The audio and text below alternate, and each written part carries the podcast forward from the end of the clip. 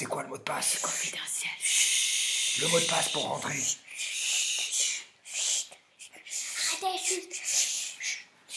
Dans un lieu tenu secret, perdu au fin fond d'une forêt asiatique, se tint à la fin de l'année 2019 une réunion importante qui changea la face du monde.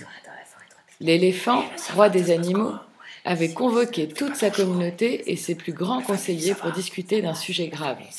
Les animaux étaient arrivés par centaines des cinq continents, de l'Arctique et des océans, transportés par d'agiles goélands. L'imposant pachyterme introduisit la réunion de crise. Chers amis, je vous ai convoqués pour que nous abordions ensemble un sujet dont nous avons malheureusement pourtant déjà maintes fois débattu. Nous savons tous que l'humain est inconséquent. Les incendies qui ont récemment ravagé le Brésil, la Bolivie et l'Australie ont décimé nombre d'entre nous. C'est pour moi la goutte d'eau qui fait déborder le vase et qui m'a incité à vous réunir ici aujourd'hui. Il est grand temps de se défendre.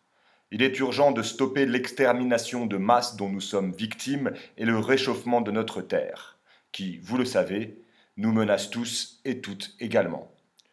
Je compte sur chacun et chacune d'entre vous pour faire preuve d'une grande inventivité qui nous permettra de bâtir collectivement une solution rapide et sans risque d'échec.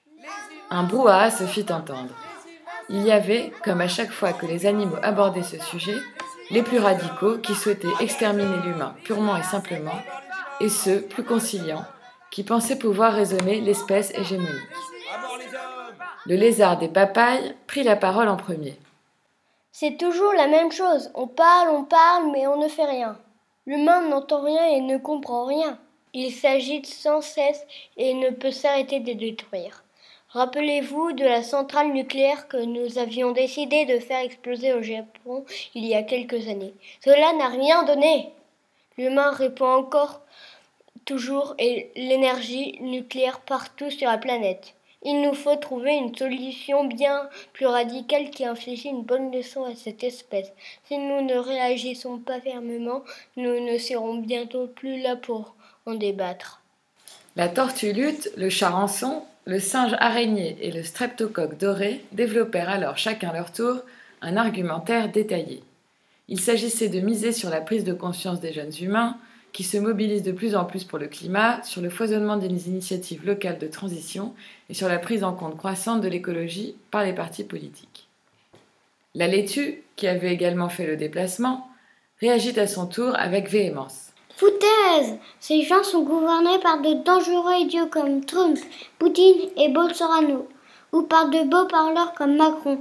Même notre ami bolivien Evo Morales jacte beaucoup mais ne fait rien. Peu visible dans l'assemblée, mais pourtant bien là, le coronavirus tout sauta pour signifier qu'il désirait prendre la parole. L'éléphant la lui donna. Vous savez, cher ami, que je suis capable de bien des prouesses. Petit mais costaud. Oui, c'est ça.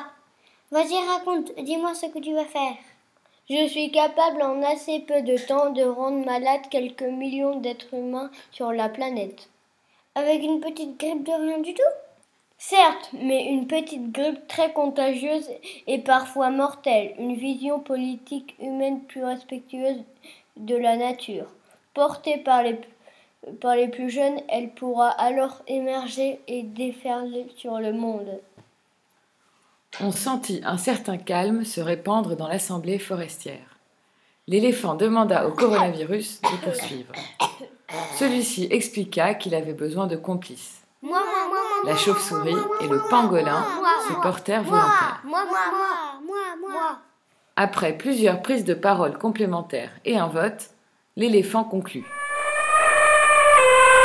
Cette stratégie, radicale mais laissant néanmoins une chance à l'humain, est validée. La chauve-souris et le pangolin se rendront dès demain matin sur le marché le plus proche afin d'y répandre le coronavirus. C'est ce qu'ils firent. En quelques semaines, l'épidémie gagna toute la Chine, puis l'Europe et tous les autres continents. Les humains malades se comptèrent par dizaines de milliers. Pour éviter la propagation de la pandémie, on ferma les écoles, les magasins et les frontières. On demanda à chacun de rester chez soi. L'économie ralentit drastiquement, les déplacements superflus furent interdits. Il y eut bien quelques mouvements de panique, des pillages de supermarchés, mais les armées contrôlèrent la situation. Quelques anarchistes tentèrent aussi de résister, mais leur démarche était insignifiante. La population humaine, apeurée par la menace, se soumettait docilement aux consignes de ses dirigeants. Faisant cela, elles eurent plus de temps disponible car elles ne travaillaient plus ou presque plus. Dans les villes, les gens se mirent à lire davantage, à écrire, à dessiner, à jouer de la musique avec leurs proches. Dans les campagnes, nombreux étaient celles et ceux qui prenaient l'habitude de partir quotidiennement se promener dans la nature, aux abords de leur village.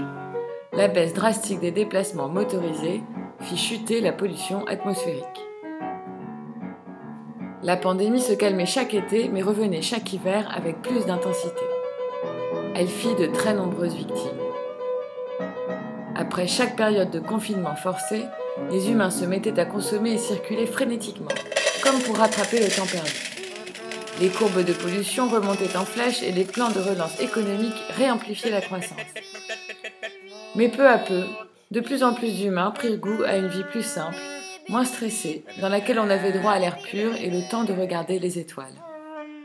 Anticipant chaque période de confinement et de pénurie, les communautés humaines commencèrent à s'organiser localement de manière solidaire.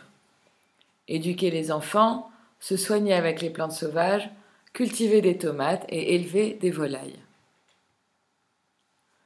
Le vrai basculement eut lieu lors du quatrième hiver un pic extrêmement sévère de la pandémie obligea à la fermeture de toutes les entreprises dans la plupart des pays du monde. Le réseau Internet s'arrêta. Les ventes par correspondance également. Les sociétés humaines étaient alors assez organisées, autonomes et conscientes pour absorber le choc qui devint une opportunité. Au 23e jour du printemps 2023, l'ONU organisa une assemblée générale extraordinaire. Elle décrata le droit à la vie comme principe maître de toute action sur Terre et élit comme coprésident la chauve-souris et le pangolin.